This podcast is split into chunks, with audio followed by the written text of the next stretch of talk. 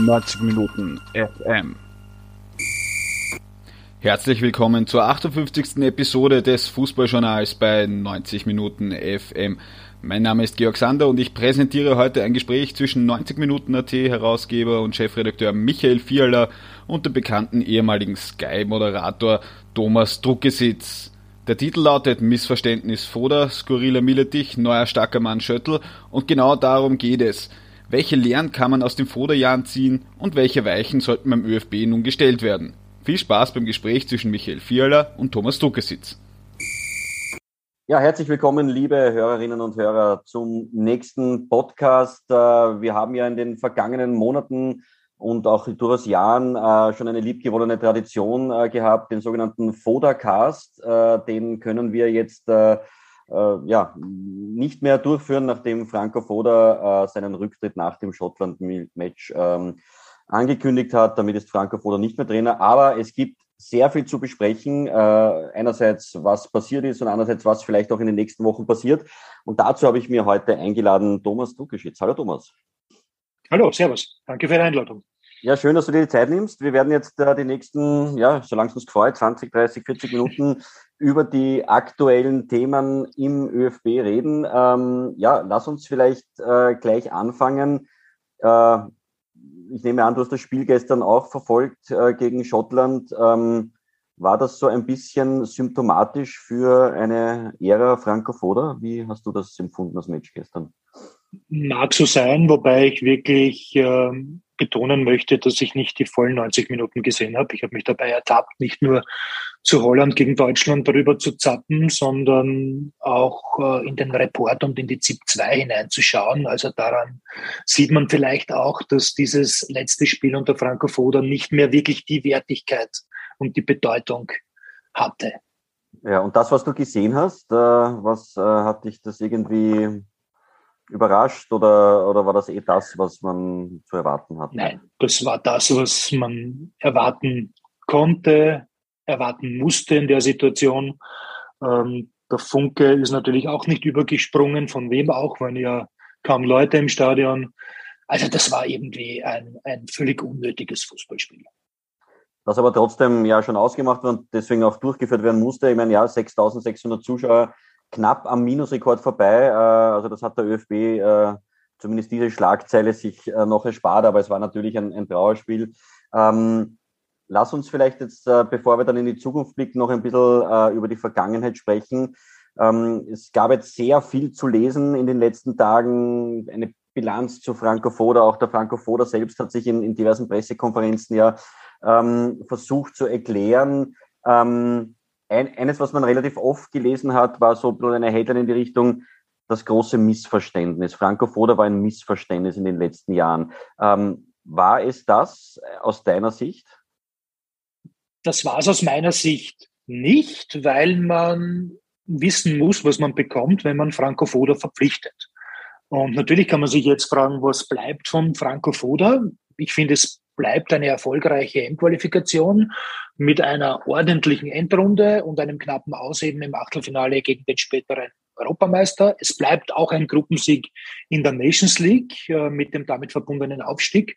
Und es bleibt natürlich eine letztlich sehr enttäuschende Weltmeisterschaftsqualifikation, äh, in der die Mannschaft aus meiner Sicht natürlich deutlich unter ihren Möglichkeiten geblieben ist. Was ich schade finde, ist, dass Franco Foda diesen mutigen, auch von Initiative geprägten Spielstil, den er ja durchaus am Beginn ähm, spielen hat lassen, nicht treu geblieben ist. Woran das letztlich gelegen ist, äh, weiß ich nicht. Ähm, mein Fazit der Ära Foda ist, es wäre wahrscheinlich mehr drinnen gewesen. Äh, aber die, die glauben, jetzt kommt ein neuer Trainer und dann ist alles super, ich glaube, die werden sich noch wundern. Und was mich schon ein wenig nachdenklich macht, ist die Art und Weise, wie Franco Foda vor allem in den vergangenen Wochen und in den letzten Monaten seiner Amtszeit kritisiert wurde. Das habe ich ehrlicherweise phasenweise auch als sehr respektlos empfunden. Okay, vielleicht kannst du da konkret werden. Was ist dir da aufgefallen, was, wo er nicht so respektvoll behandelt wurde?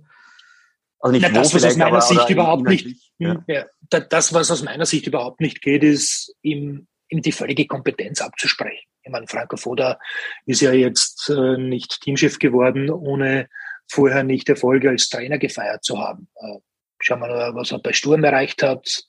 Ähm, schauen wir in die Nullerjahre zurück, als es damals den Crash bei Sturm gab, welche Spieler er dort äh, herangeführt hat an den Profifußball. Das sind großartige Karrieren entstanden.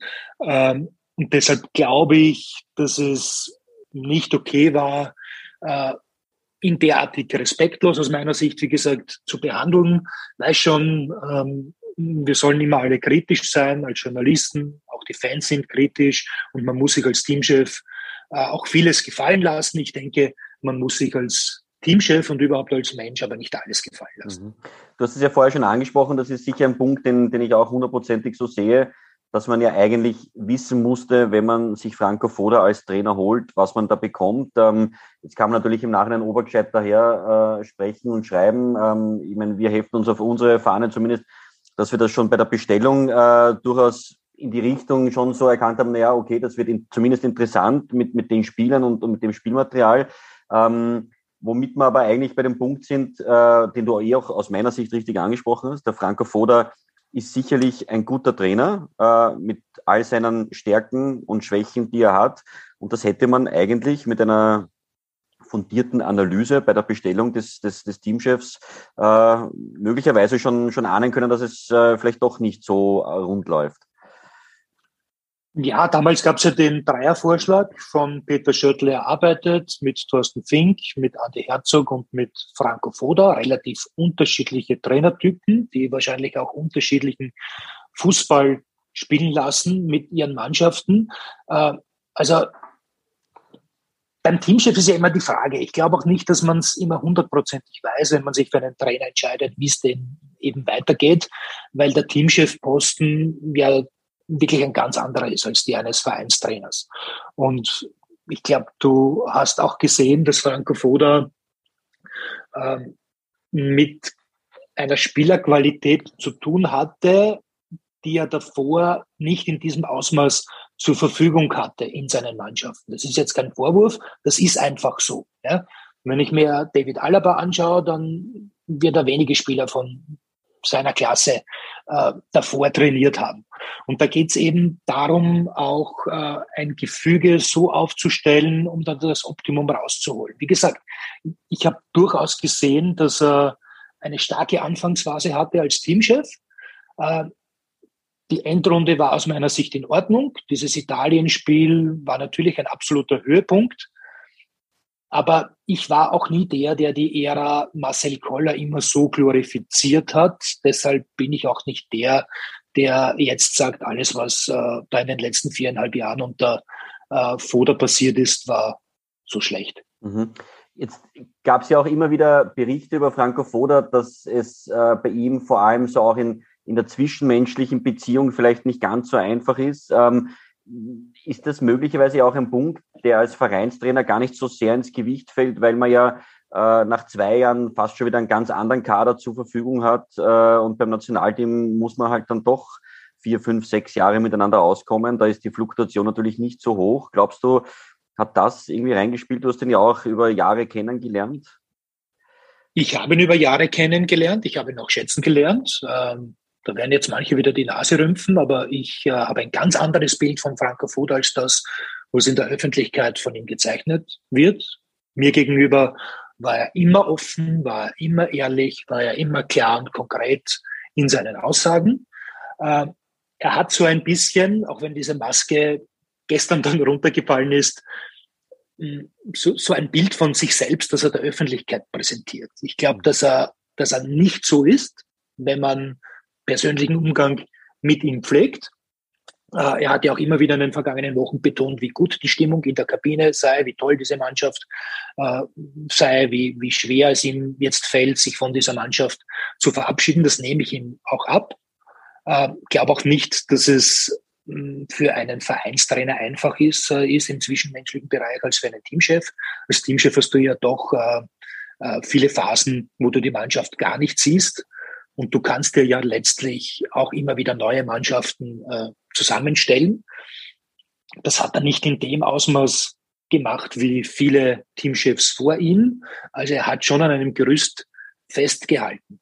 Äh, ob er jetzt die Stimmungskanone ist oder nicht in der Kabine, weiß ich nicht. Er ist eben dann doch ein Deutscher, auch wenn er sich als Deutsch-Österreicher jetzt neuerdings bezeichnet.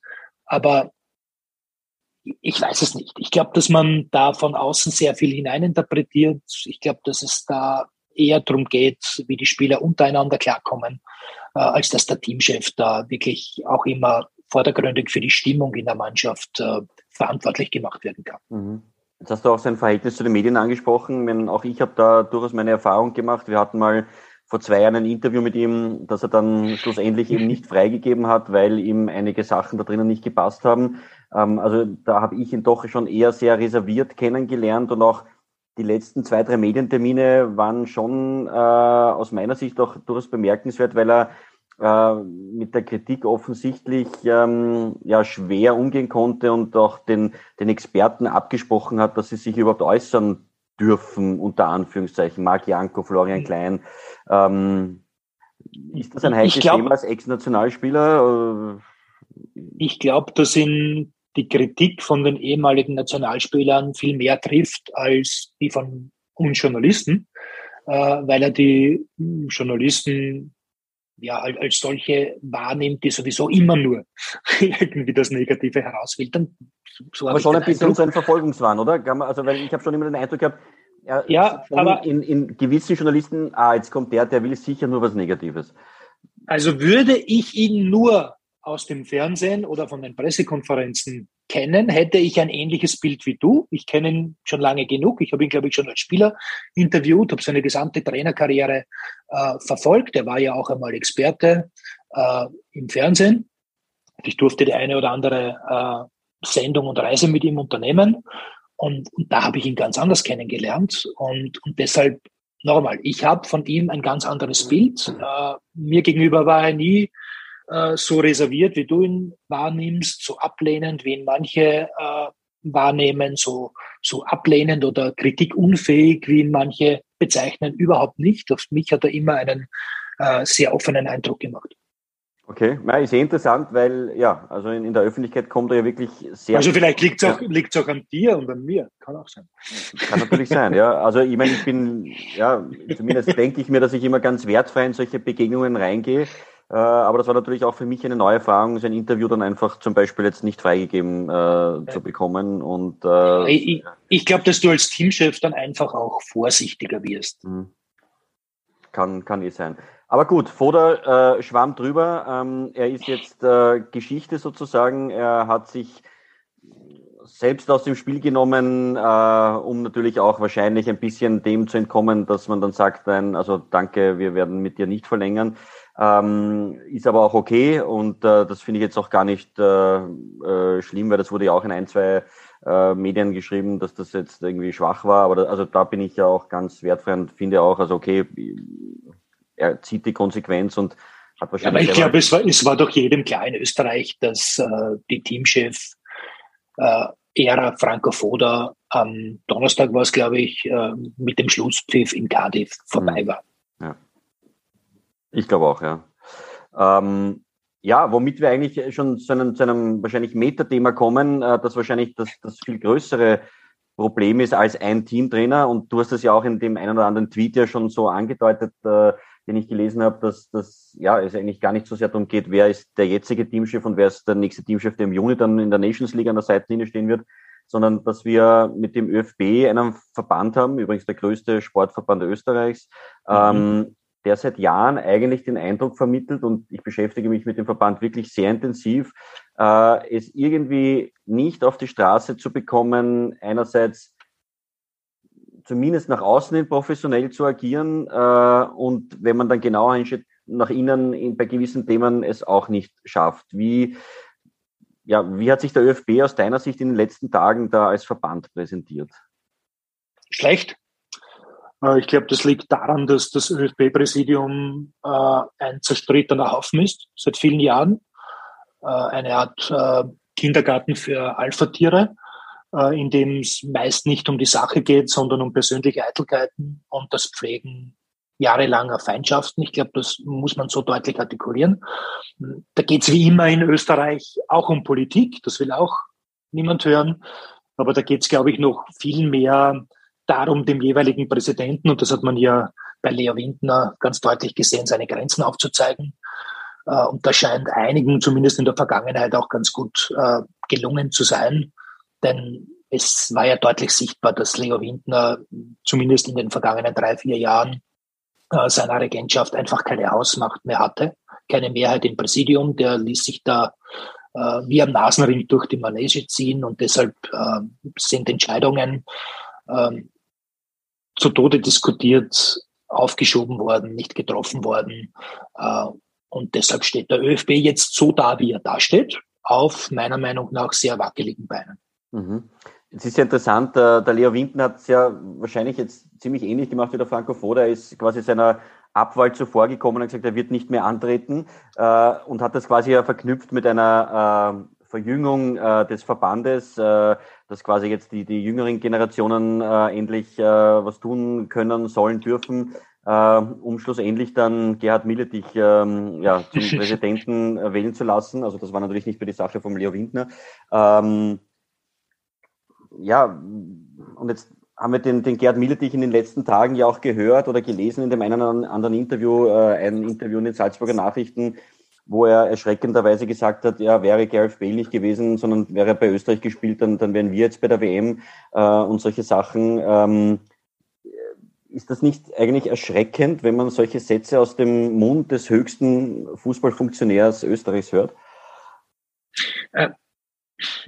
Ich, ich kenne den Gerhard Milletich wirklich sehr lange, seit 30 Jahren. Damals war er ein sehr junger und engagierter Obmann beim SCSV Bahndorf in der burgenländischen Landesliga. Ähm, er ist ein höchst erfolgreicher Unternehmer, wie man weiß, kann mit Sicherheit äh, stolz darauf sein, was er erreicht hat. Aber ich bin mir nicht sicher, ob er sich das Amt des ÖFB-Präsidenten antun hätte sollen.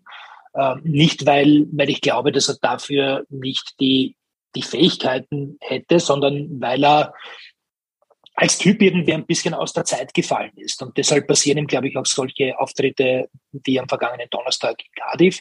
Er ist ein, ein hemdsärmeliger Macher, der, der wirklich super vernetzt ist, der aber seine Stärken nicht unbedingt im kommunikativen Bereich hat. Und, und ich denke, man merkt ihm richtig an, dass er sich vor Mikrofonen und Fernsehkameras nicht sehr wohl fühlt.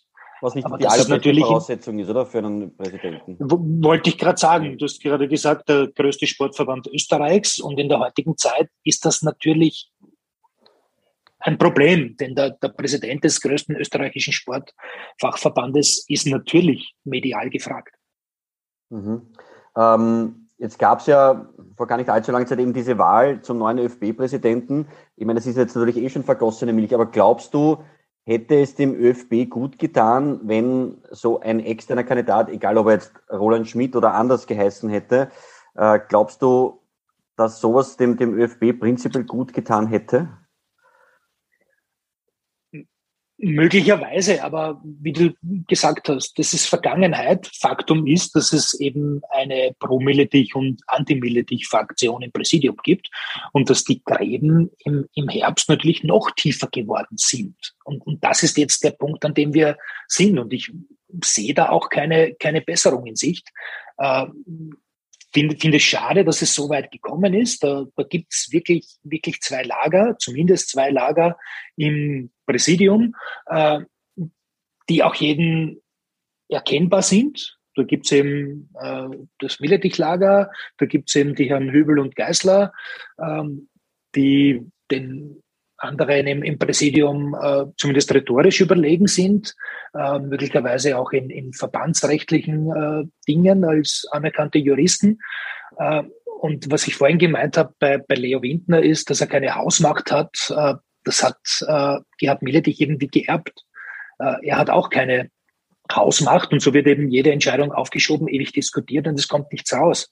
Äh, und jetzt kommt dann wieder die Phase, äh, wie immer vor wichtigen Personalentscheidungen, wie der Teamchefbestellung im ÖFB, wo sich dann auch die Landesverbandspräsidenten wieder berufen fühlen, der Öffentlichkeit ihre Sichtweise äh, der Dinge ausführlich darzulegen. Und dann wird es meistens eher peinlich, Ich finde, die mhm. Landesverbandspräsidenten sollen sich darauf konzentrieren, wofür sie von ihren Vereinen gewählt wurden, darauf den Breiten- und Nachwuchsfußball in den Bundesländern voranzubringen. Da haben sie genug zu tun. Das können sie auch. Da ist mit Sicherheit auch Kompetenz vorhanden. Äh, und ich erinnere mich dieser Tage sehr gerne an dieses ÖFB-Direktorium, das es schon einmal gegeben hat. Ich glaube, bis ins Jahr 2011, 2012 hinein mit äh, dem ÖFB-Präsidenten an der Spitze, mit einem aus der Ostregion, einem aus der Mitteregion und einem aus der Westregion. Alle drei Jahre wurde das Mandat dann, dann weitergereicht und eben zwei Vertretern der Bundesliga. Das hat aus meiner Sicht nicht so schlecht funktioniert. Ist letztlich daran gescheitert, dass dann der eine oder andere Landesverbandspräsident wahrscheinlich gemeint hat, wieso bin ich jetzt nicht schon im Direktorium und da wäre ich gern drin und dann äh, ist dieses Direktorium äh, ja leider wieder eingestellt worden. Mhm.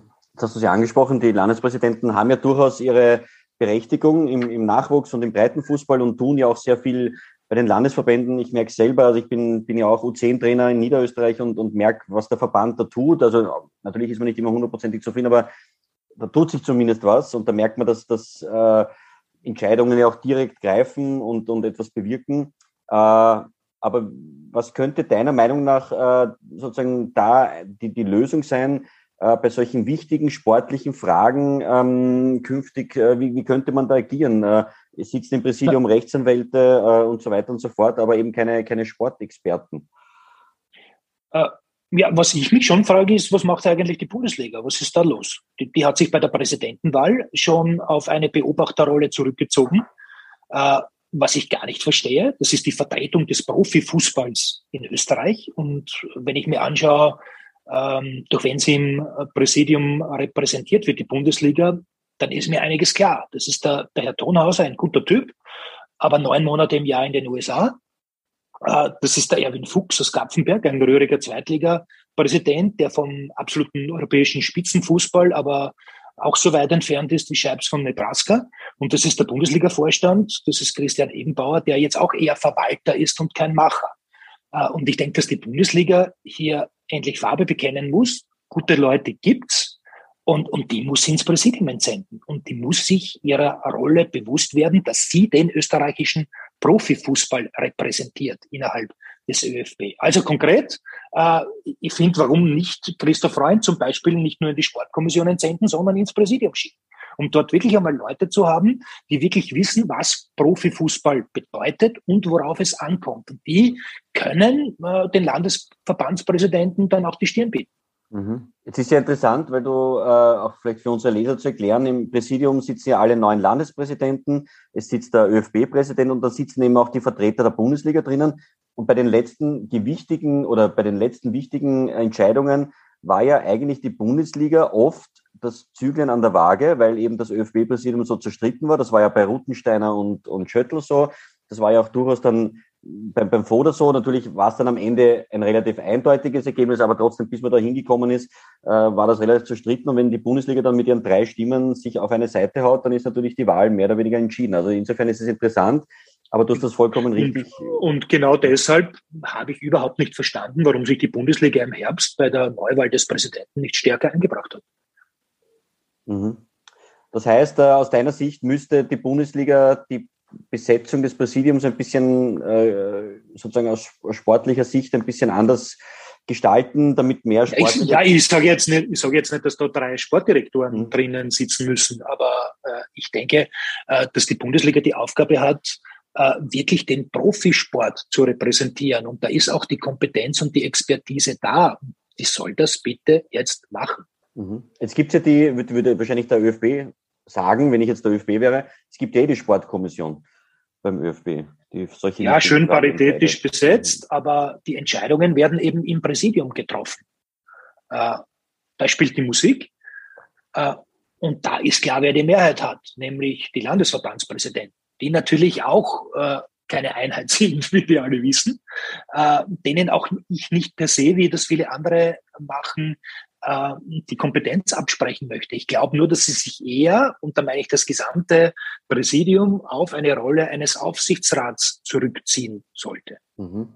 Jetzt hast du vorher einen Satz gesagt, der Gerd Milletich ist ein Macher, hemdsärmelig ein Macher. Glaubst du, hat er das Zeug dazu? Äh, man muss ja nicht jetzt die sportliche Kompetenz besitzen und die besitzt er einfach auch nicht, um sowas zu entscheiden. Aber glaubst du, hat er das Zeug dazu, die Sache in die Wege zu leiten, damit es zu einer sportlich kompetenten Entscheidung in ganz wichtigen Fragen kommen könnte? Ich weiß ehrlicherweise noch nicht, wofür die Präsidentschaft des Gerhard Milletich stehen soll. Er ist, wie gesagt, erfolgreicher Unternehmer und Manager und als solcher sicher in der Lage, Pläne und Strategien zu entwickeln und auch zu verfolgen. Äh, vielleicht hat er seine Vorhaben intern auch schon klar kommuniziert, klar skizziert, aber als ÖFB-Präsident, äh, und das glaube ich, muss er sich vorwerfen lassen, muss ich mit diesen meinen Ideen auch nach außen gehen. Da muss ich eben als oberster Repräsentant des ÖFB aktiver sein. Da muss ich Aufbruchstimmung erzeugen, da muss ich Ziele definieren, da muss ich ganz klar artikulieren, wohin soll denn die Reise gehen. Und das fehlt mir komplett. Da ist er möglicherweise auch schlecht beraten, so er überhaupt beraten ist. Ich wünsche mir einfach, gar nicht so sehr als Journalist, sondern als Fußballfan vom ÖFB-Präsidenten, dass er mir klar sagt, wohin soll sich der österreichische Fußball in den kommenden Jahren entwickeln. Mhm. Und, und da, da muss er jetzt Fahrweg bekennen und das ist jetzt auch, glaube ich, seine Aufgabe in den kommenden Wochen. Mhm. Meine, da beißt sich möglicherweise die Katze in den eigenen Schwanz, weil wenn man die, die Aussagen der letzten Tage von Herrn Milletich verfolgt, äh, dann hat man schon das Gefühl, einerseits, ich habe das in einem Kommentar von mir so formuliert, plappert er das nach, was der Herr Schöttl äh, zwei Tage vorher in einem Interview gesagt hat, speziell diese Problematik Red Bull, Ballbesitz, Spiel und so weiter, äh, was ja, by the way, aus meiner Sicht eine sehr absurde Diskussion ist und äh, besonders absurd finde ich, dass der ÖFB dieses Problem unter Anführungszeichen selber aufs Tableau gebracht hat, ungefragt. Äh, ja. Und auch als das Problem. Diese Diskussion sollten wir beide jetzt auch nicht führen. Ja, genau. Äh, aber du hast es richtig angesprochen. Also man weiß nicht, ist der Herr Mille dich beraten? Wenn ja, von wem? Oder ist er einfach komplett auch beratungsresistent in, in diesen Fragen? Ähm, Kann auch sein. So gut kenne ja. ich ihn nicht, um das beurteilen zu können. Aber das heißt, ich meine, das Bild, das er in den letzten Tagen ja da gezeichnet hat, wirkt schon ein bisschen so, äh, nachdem er der oberste Vertreter ist und er einen Weg vorgeben müsste, müsste er zunächst einmal auch wissen, von, von was er eigentlich spricht. Und das ist irgendwie, ja, da ist irgendwie kein, kein Licht am Ende des Tunnels zu sehen aus meiner Sicht. Also an seiner Stelle würde ich ähm, äh, nicht in jedes Mikrofon reinreden und nicht jeder Zeitung in dieser Phase, in dieser heiklen Phase ein Interview geben. Äh, denn natürlich sind, sind Journalisten, das wissen wir beide ganz genau, auf der Suche ähm, danach, wo denn dann etwas festzuhalten äh, und woran dann etwas festzumachen ist, was vielleicht eine nächste Geschichte dann ergibt. Und äh, da ist der Herr Millerich in den vergangenen Wochen mit Sicherheit äh, nicht sehr geschickt unterwegs gewesen. Mhm. Ähm, wir erinnern uns daran, dass er ja im Herbst gesagt hat, er möchte eine österreichische Lösung als Teamchef. Jetzt klingt es wieder anders, wenn ich mir zumindest die Statements des ÖFB-Sportdirektors gestern im ORF anhöre. Also ja, schauen wir mal, was, was die Zeit so bringt. Aber so bitte Wobei jetzt ja gerade eigentlich die Phase ist, wo man als ÖFB-Präsident ja sehr gefragt ist. Deswegen ist durchaus verständlich, dass er viele Interviews geben muss, Schrägstrich. Ja, aber ja, ich weiß auch. Und ich glaube auch, dass er jetzt keiner ist, der dann, weil er selbst aus der Medienbranche kommt, ähm, dann Nein sagt zu Interviews, aber dieses Nein sagen äh, sollte er schnellstmöglich lernen. Und das ist jetzt einen interessanten Punkt angesprochen, weil gestern der Peter Schöttl im ORF-Interview gesagt hat, äh, die Suche hört nicht an der Landesgrenze auf und er hat schon etliche, ich, wenn ich es jetzt richtig im Kopf habe, verzeih mir, wenn ich es falsch im Kopf habe, etliche Termine im Ausland auch ausgemacht.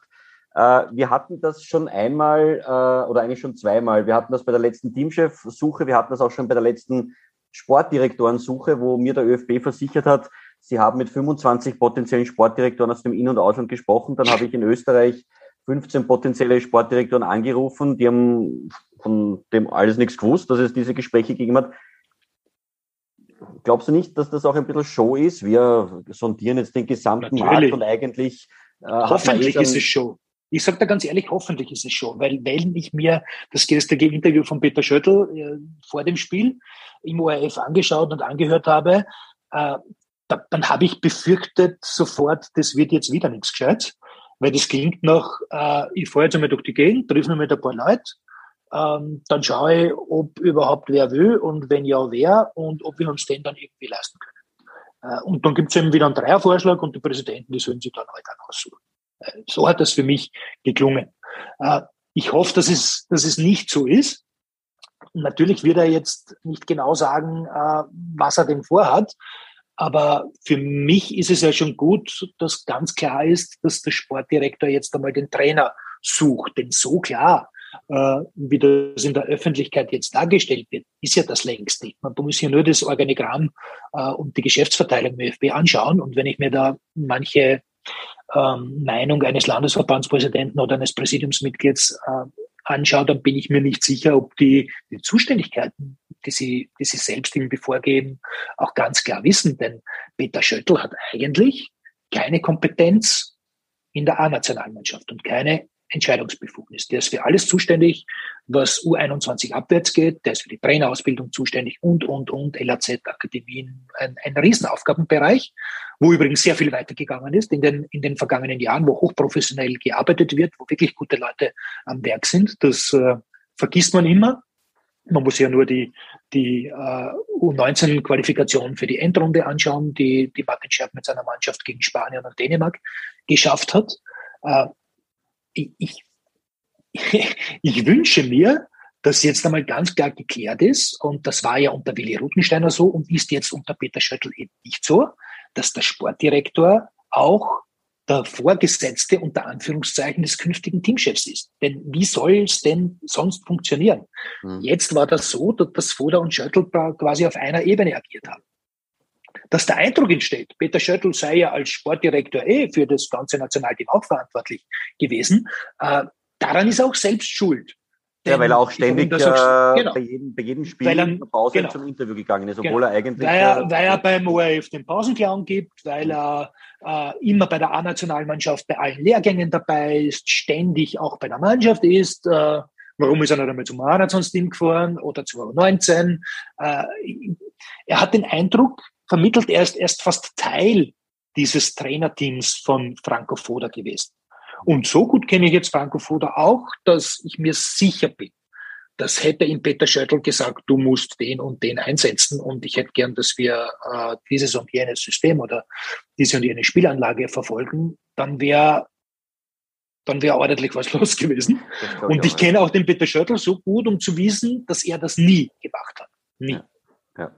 Also, eh, also auch für, für die Hörer, um, um das vielleicht ein bisschen aufzuklären, also der, so wie du sagst, der Franco Foto ist sicher ein Typ, der sich da nicht reinreden lässt und, und dem Peter Schöttl ist Harmonie sehr wichtig, weshalb er wahrscheinlich solchen Konflikten auch mit ziemlicher Sicherheit aus dem, aus dem Weg gegangen ist. Ja, aber das ist auch intelligent von ihm, ja. weil äh, ich brauche in keinen Krieg gehen, den ich nicht gewinnen kann. Äh, aber vielleicht können wir, können wir diese, diese martialische Formulierung ist mir jetzt äh, so rausgerutscht, die ist in diesen Tagen vielleicht, vielleicht nicht unbedingt sehr sinnvoll. Nehmen wir zurück. Ja. ähm, aber du hast das angesprochen, das ist ja interessant, äh, bei der Abwahl von, von Rutenstein und bei der Installierung von Schöttl gab es ja auch ganz unverblümt, äh, ich erinnere mich noch an eine Aussage von Johann Gartner, niederösterreichischer Landespräsident, der gesagt hat, naja, der Willi hat sich immer aufgehört wie ein Geschäftsführer und jetzt haben wir den Schöttl, der lässt sich was reinreden. Und das ist ja eigentlich absurd. In der damaligen Struktur war ja der Willi Ruttenstein, der war ein Geschäftsführer. Der musste auch so agieren wie ein Geschäftsführer. Und das hat halt einigen Landespräsidenten nicht getaugt. Und deswegen hat das Pendel dann in die andere Richtung ausgeschlagen. Gut, wir nehmen uns einen, der halt, ja, da vielleicht ein weniger proaktiv ist, äh, weniger, äh, wie soll man sagen, dagegen redet. Und das war halt in dem Fall dann der Peter Schöttl und auch gleichzeitig mit quasi der unter Anführungszeichen Degradierung, dass er dem A-Team nicht mehr, äh, überstellt ist. Und jetzt äh, hat aber trotzdem so agiert, als wäre er in der Öffentlichkeit zumindest äh, dem überstellt und das war halt ja. schon ein Dilemma irgendwie. Ne? Genau, und jetzt ist auch ganz klar, dass er den neuen Teamchef suchen soll. Äh, ich hoffe auch, dass das tatsächlich so ist und dass das jetzt nicht irgendwie nur so ein Abputzen ist, ja, vom Präsidium zu sagen, jetzt lassen wir die Schüttel mal den, den Teamchef suchen, der wird schon irgendwann daherbringen. Und wenn es dann nichts Gescheites gibt, dann ist er eher schuld. Mhm da hat ja ein, ein Landespräsident hatte schon seine Meinung kundgetan diesbezüglich, das war der Herr Götzschofer, äh, der ganz klar gesagt hat, jetzt ist der Peter Schöttl am Zug und eigentlich sollte der Peter Schöttl den Teamchef auch schon aussuchen und wir sollten nur noch sagen, ja, ist finanzierbar mehr oder weniger. Oder ich meine, er hat selbst sogar schon den finanziellen Rahmen. Also eigentlich, wenn ich das Interview richtig verstanden habe, sollte der Schöttl nur noch mit einem Kandidaten kommen und sagen, den nehmen wir. Genau. Und da bin ich dann sehr gespannt, wie das im Präsidium dann diskutiert. Das schauen wir dann an das, das wird sicher lustig, äh, wenn dann irgendwer dort sagt, naja, aber den, den halte ich aber nicht für den geeignet. Mhm. Ich glaube, äh, und deshalb habe ich die Hausmacht vorher so angesprochen. das steht und fällt mit der Stärke des Präsidenten. Und der letzte Präsident, der wirklich diese, diese Stärke hatte, einen Teamchef durchzudrücken, das war Beppo Mauert.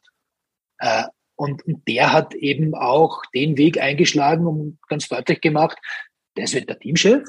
Und wenn es der nicht wird, dann bin ich nicht mehr ÖFB-Präsident. Mhm. Und, und ich glaube, dass du, dass du auch dem Präsidium ganz deutlich als ÖFB-Präsident signalisieren musst, gut, entweder er geht meinen Weg mit und ihr unterstützt mich darin äh, oder ihr sucht sich halt einen anderen. Mhm. Jetzt haben wir ja vorher darüber geredet, über die Sportkompetenz von, von Gerd Milletich, dass er die natürlich nicht hat und auch nicht in dem Sinn haben kann. Ähm, wenn wir jetzt den Peter Schöttl uns anschauen, auch die Interviews, die er in den letzten zwei, drei Tagen gegeben hat, auch die Interviews, die er schon vor einem halben Jahr, Jahr gegeben hat, wo er gesagt hat, ja, ihr werdet schon sehen, wenn wir dann nächstes Jahr gegen Teams spielen, die besser sind, dann, dann werden wir diese Probleme mit dem Ballbesitz ja gar nicht mehr haben. Ähm, Jetzt ganz offen gesprochen, hast du den Eindruck, dass der Peter Schöttl weiß, wie man in Österreich oder im ÖFB eigentlich spielen lassen will? Ich glaube schon, dass er es weiß. Ich glaube aber, dass er seine Rolle in den vergangenen Monaten vor allem so interpretiert hat, sich auch schützend vor den Teamchef zu stellen. Deshalb würde ich auch nicht äh, jede Aussage, die er da getätigt hat, auf die Goldwaage legen. Okay. Also ich glaube schon, äh, dass es einen klaren Plan gibt. Äh, können da dann noch kurz drüber reden, was denn sinnvoll wäre und was nicht.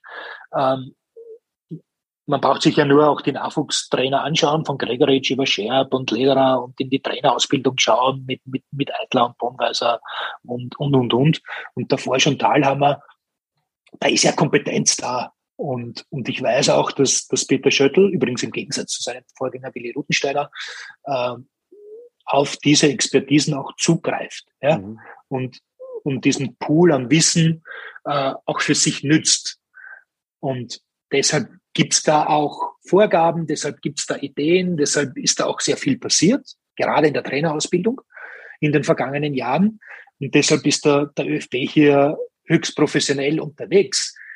Die Frage ist, ob, ob sich Peter Schöttl und äh, das Gebiet, wofür er denn zuständig ist, immer so gut verkauft oder ob er von der Medienstelle so gut verkauft wird, ähm, wie es denn sein könnte.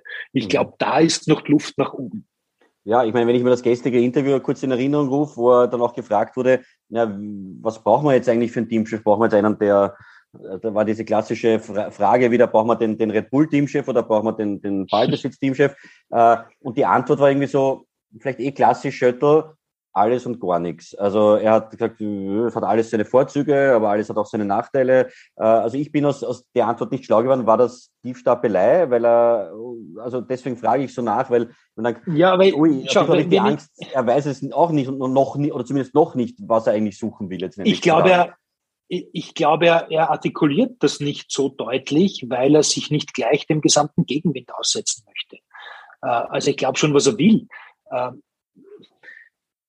Schau, die, die Idealversion für mich wäre gewesen, so bitter die Tatsache ist, dass wir uns jetzt nicht für die WM qualifiziert haben, äh, so sehr entsteht jetzt auch für den Sportdirektor eine, eine Riesenchance, einen echten Neustart hinzulegen, im, im organisatorischen und im sportlichen Bereich. Äh, Peter Schöttl würde das wahrscheinlich nie so artikulieren, weil er, weil er immer schon vorher abwägt, ob das jetzt so gescheit ist. Ja, weil er wahrscheinlich auch genau weiß, dass bei den Landespräsidenten dann die Alarmglocken läuten, wenn er sagt Neustadt. Ne? Dann, dann genau. hat er sich wahrscheinlich genau. selber abgeschossen. Ne? Genau, ja, und dann hört irgendeiner Neustadt und dann sagt der Erste schon, naja, da hätte ich schon eine Idee als Sportdirektor. Ja?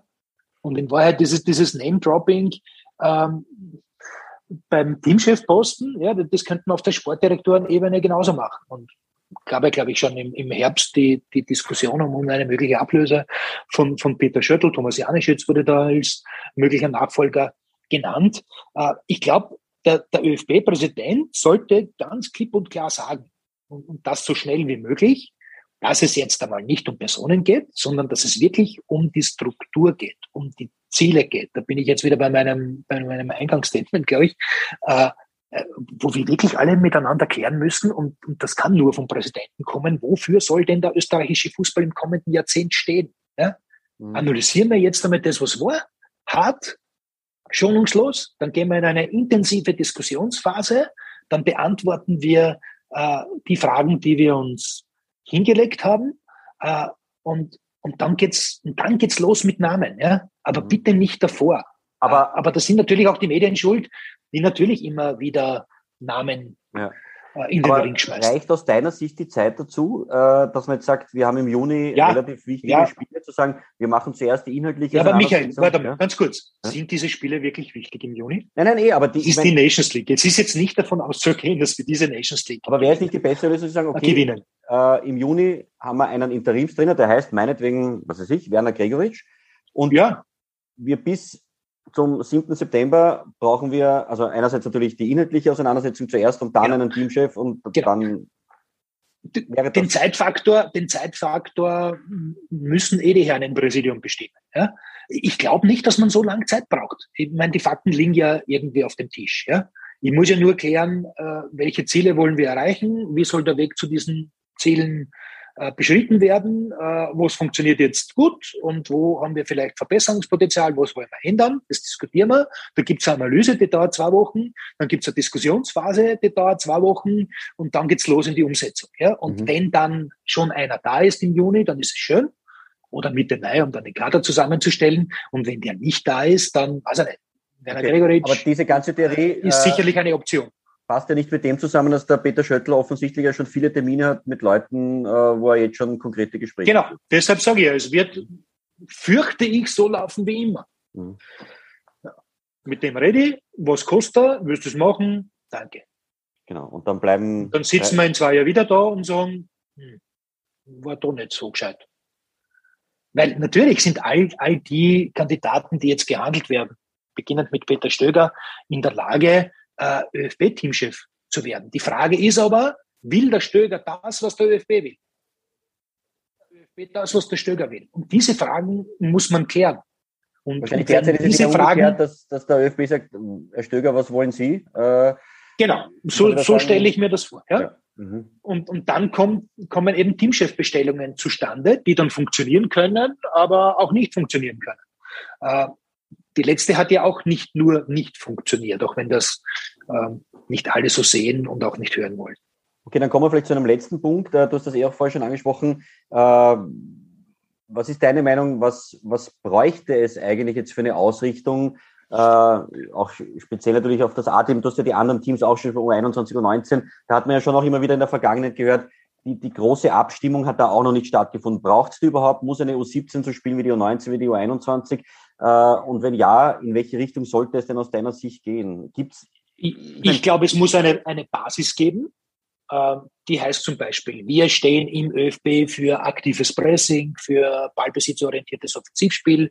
Wir warten nicht, was der Gegner macht, sondern wir wollen selbst aktiv sein. Wir zwingen die Gegner durch unser Verhalten auf dem Platz unser Spiel auf. Wir, wir wollen von den Schwächen des jeweiligen Gegners äh, partizipieren. Wir müssen agieren. Wir wollen nicht reagieren.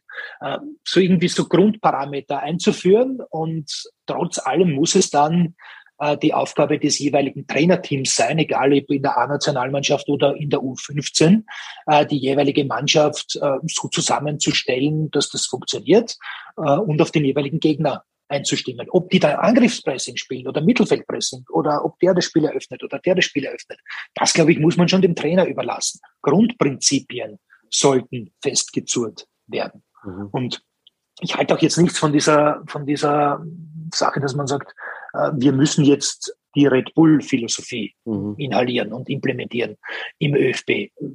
Die hat sich ja auch immer wieder geändert ja. in den vergangenen Jahren. Äh, die sieht ja unter Jeißler jetzt anders aus als äh, unter Marsch, unter Foda, äh, unter, unter Rose, unter Schmidt davor.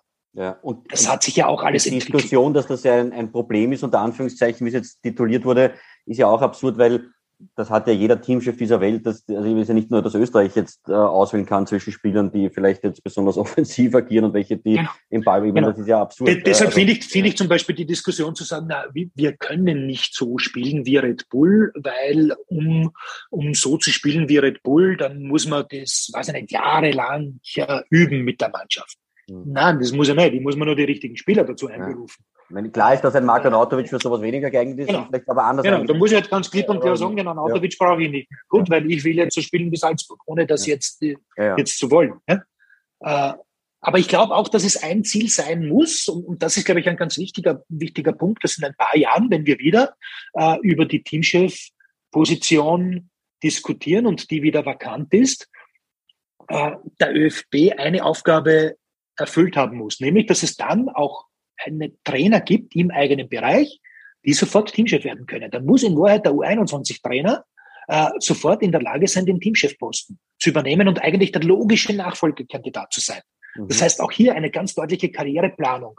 Also so ähnlich, da sind wir schon wieder beim, bei der, bei der Red Bull-Thematik, also jetzt weniger vom Spielstil her, aber dass die das immer wieder geschafft haben, eigentlich aus dem eigenen Trainer Nachwuchs oder zumindest aus einem anderen Trainer, Nachwuchstrainer zu holen, die eigentlich gar nicht so bekannt waren, äh, die dann diese Aufgaben erfüllen können. Ist das generell aus deiner Sicht denkbar, dass ein Teamchef jemand wird, der vielleicht jetzt in Österreich gar nicht so einen Namen hat? Oder ist das, hat der von Anfang an, würde es der schwer haben?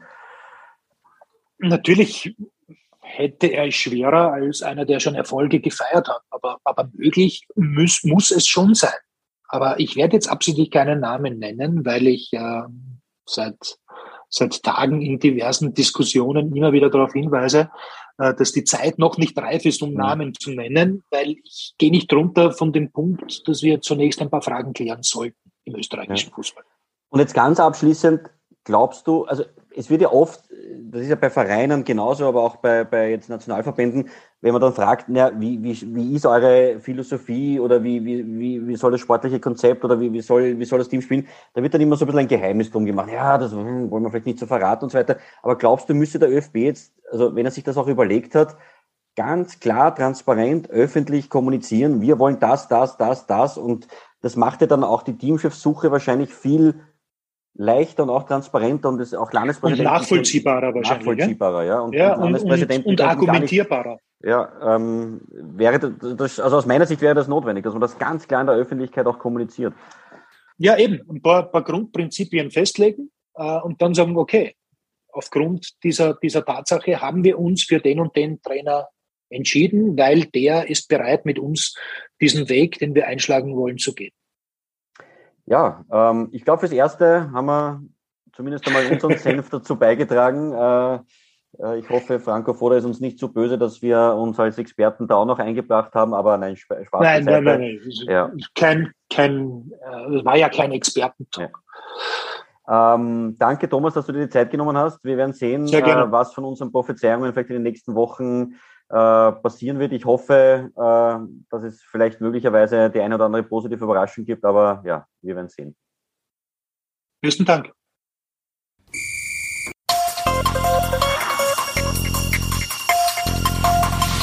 Neunzig Minuten FM.